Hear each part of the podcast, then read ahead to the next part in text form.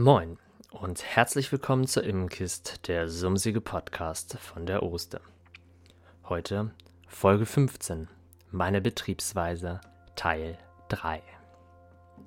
Moin, ich bin Johannes und ihr habt gefragt, ob ich euch meine Betriebsweise in einer kleinen Serie einmal darstellen kann.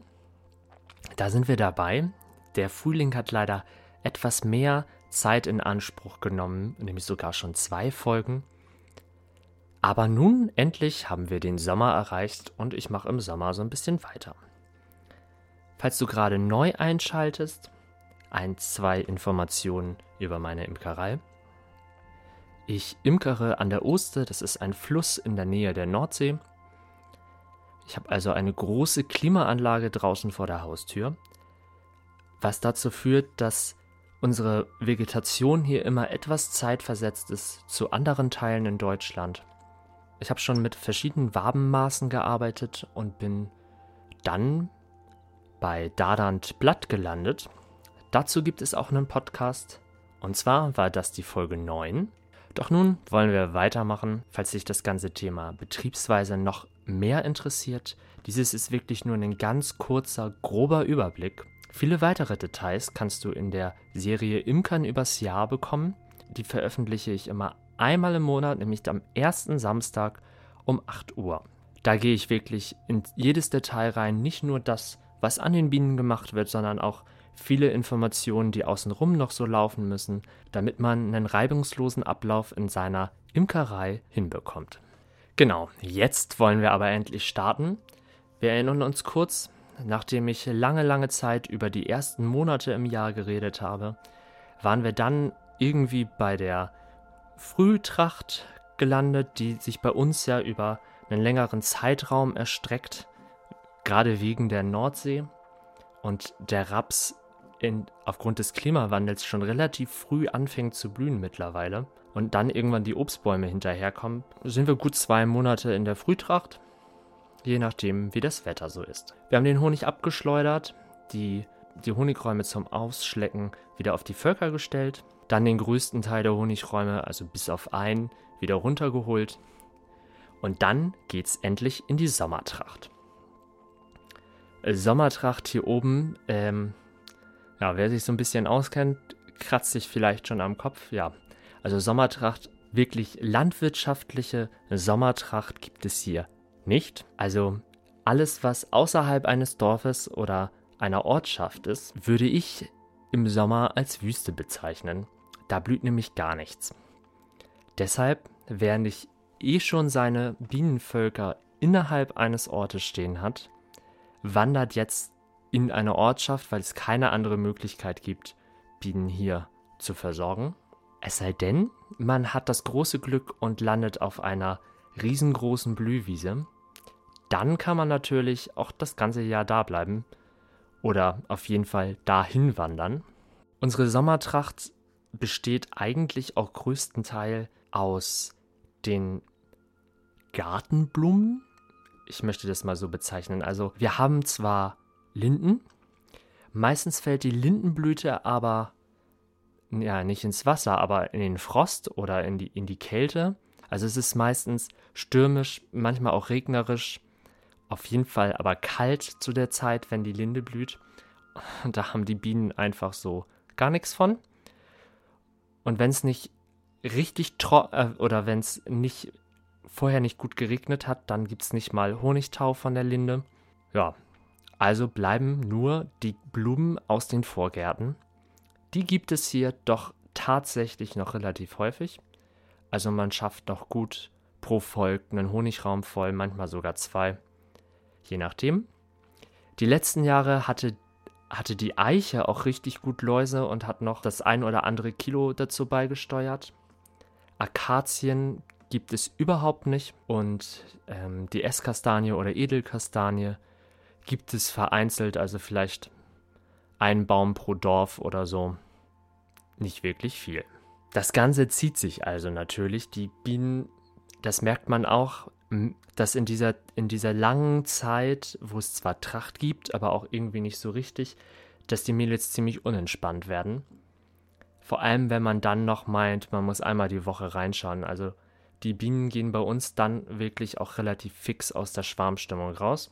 Und man darf sie dann im Sommer, also wenn man eh nicht unbedingt reingucken muss, weil das ja auch knallerheiß ist, auch mal in Ruhe lassen. Honig geerntet werden kann dann, also in den letzten Jahren auf jeden Fall, danke Klimawandel, haben wir einen super Sommer, es ist richtig knallig heiß. Schön, aber ähm, es kommt halt auch die ganze Zeit Tracht und die Blumen in den Gärten werden auch fleißig gegossen. Die haben dann auch ordentlich Nektar. Also feuchten Nektar vor allem. Das bedeutet, man muss warten, bis die nächste Periode kommt, dass die Mädels auch mal den Honig ein bisschen trocken bekommen können. Und dann sind wir irgendwie so Mitte August, Ende August. Und dann ist Zeit zur Honigernte. Manche Leute schlagen jetzt wahrscheinlich die Hände über den Kopf zusammen. Oha, so spät im Jahr? Macht euch keine Sorgen, bei uns ist alles immer ein bisschen später. Ist der Honig runter, dann geht es natürlich sofort an die Varroa-Behandlung, so zwei, drei Tage später. Je nachdem, was ich mache, verhalte ich mich unterschiedlich. Dazu muss man sagen, das habe ich glaube ich vorher vergessen, ich schneide Drohnenbrut. Gerade auch, weil diese Phase so lang ist. Also ich weiß, in manchen Teilen Deutschland wird schon die Sommerbehandlung Anfang Juli oder so gemacht. Das geht hier bei uns natürlich nicht, also nicht, wenn man noch glaubt, dass man noch ein bisschen Sommerhonig ernten kann. Ich schneide die Drohnenbrut dann aus. Ich habe bislang noch keine Alternative gefunden, mit der ich mich sicher fühle. Falls ihr eine kennt, meldet euch gerne. Also ich verwende eigentlich zwei Hauptmöglichkeiten zur Varroa-Bekämpfung im Sommer. Je nachdem, was ich mit den Völkern oder mit meinen Völkern so vorhabe im kommenden Jahr, will ich meine Imkerei erweitern dann habe ich rechtzeitig schon Königinnen vorgezogen, die jetzt gerade in kleinen Ablegerkästen warten auf ihren großen Einsatz. Bei den Wirtschaftsvölkern kommt dann die totale Brutentnahme. Die alte Königin bleibt da drin mit der Fangwabe, das dürfte relativ bekannt sein. Kommen neue Waben rein, die alten Waben werden ausgebrütet. Das alte Volk als auch das neu gebildete Volk mit den alten Waben mit Oxalsäure. Und dann kommt zu dem neu gebildeten Volk die Königin, die schon vorbereitet ist, dazu. So mache ich das, wenn ich mehr Völker haben möchte. Möchte ich bei der gleichen Volkszahl bleiben und keine Brutentnahme machen, dann bleibt natürlich die Ameisensäure. Wichtig, bei der Ameisensäure wird natürlich vorher erstmal aufgefüttert ein bisschen, damit schon zwischen Brut und der Ameisensäure, dem Ameisensäuregefäß, dem Verdampfer, ein bisschen Platz ist und die Brut nicht geschädigt wird. Genau, ich hatte ja schon erzählt, ich arbeite auf Dardan Blatt im angepassten Brutraum. Das bedeutet, das ganze Jahr über habe ich eigentlich unten eine Futterwabe, dann Brutwaben, zwei, drei, vier, fünf, sechs Stück, je nachdem, wie stark das Volk ist. Zeitweise dann den Drohnenraben, der kann dann aber auch Ende Juni vermutlich auch schon wieder raus. Äh, das genaue Datum habe ich jetzt nicht im Kopf, wann ich den wenn ich den rausnehme, ist je nachdem, wie die Bienen gerade so drauf sind. Und dann kommt noch eine Futterware. Ja, also im Winter reicht das natürlich nicht. Da müssen jetzt noch mehr Mittelwände zu, damit die schnell ausgebaut werden. Erste Fütterung 1 zu 1. Also ein Teil Zucker, ein Teil Wasser. Denn es ist schön flüssig, sie brauchen viele Zellen, um es einzulagern und bauen die Mittelwände relativ flott aus. Ist das geschehen? Dann wird aufgefüttert. Hier kann ich den hilfreichen Tipp geben, vielleicht vorher einmal die Kästen zu wiegen. Also nicht mit Bienen drin, also kann man auch machen, ist aber gerade im Hochsommer, also wir haben im August meistens noch um die 30 Grad. Also man kann dann die Völker natürlich voll hochheben und weiß, wie viel man auffüttert. Ich empfehle einfach mal Boden, Brutraum, Innendeckel, äh, Außendeckel, Spanngurt, alles was so da ist, einmal zu wiegen, zusammenzurechnen und dann hat man, keine Ahnung, seine 12 Kilo oder so, was das wiegt. Rechnet noch 2 Kilo für die Bienen rauf und in Wachsen natürlich nicht vergessen. Ich glaube, ähm, im, bei Dardan Blatt ist das so, 10 Waben haben 1 Kilo Wachs, so ungefähr. Auf jeden Fall kann man das ausrechnen. Man weiß, wie viel Kilogramm ein Volk über den Winter ungefähr braucht. Das ist je nachdem, das ist ja von Region zu Region so ein bisschen unterschiedlich. Und dann kann man natürlich auffüttern Und entweder mit einer Kofferwaage oder man hat es irgendwie schon ein bisschen geübt oder so eine Vorstellung, was ein schweres Bienenvolk ausmacht. Äh, und dann hebt man die hoch und wiegt und guckt, ob schon genug drin ist oder füttert nochmal nach. Das ist so der einfachste Weg. Womit gefüttert wird, also ich habe schon einiges ausprobiert. Ich habe mit Futterteig gefüttert, ich habe äh, selbst angerührtes Zuckerwasser gefüttert, ich habe Zuckersirup gefüttert. Ich muss ehrlich gestehen, den Bienen scheint das relativ egal zu sein. Natürlich nehmen sie das Zuckerwasser am schnellsten ab und dann den Futtersirup und dann ähm, den Futterteig. Das hat aber ja nur was mit den, mit den Eigenschaften der drei Stoffe oder mit der Konzentration der drei Stoffe zu tun. Also so ein richtiges Futterabnahmeproblem hatte ich bislang eigentlich erst ein einziges Mal. Da habe ich zum Ende der Sommertracht noch ein neues Volk gebildet, Königin zugesetzt. Und irgendwie waren sie mit der Königin nicht zufrieden und haben dann, ich habe es nicht mitbekommen, äh, nochmal eine Königin nachgezogen und die haben das Futter halt erst abgenommen, als dann auch die neue Königin da war.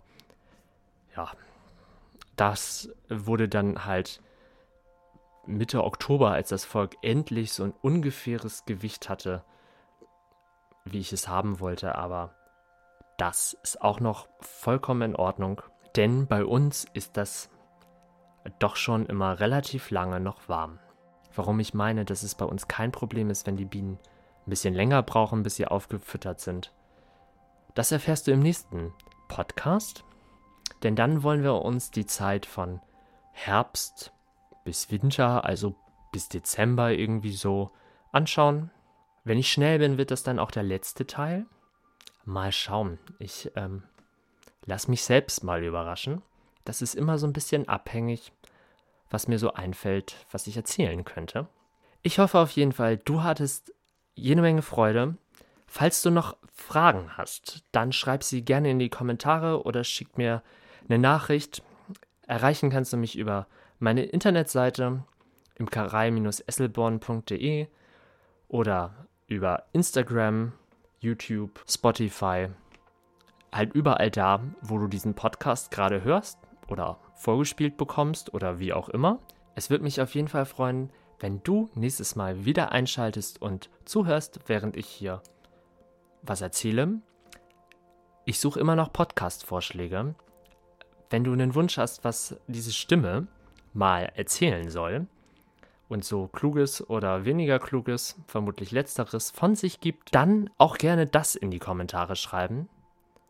Ansonsten wünsche ich dir viel Spaß bei den Bienen. Jetzt kann man das ja endlich wieder wünschen. Lass dich nicht stechen und mach's gut. Bis denn.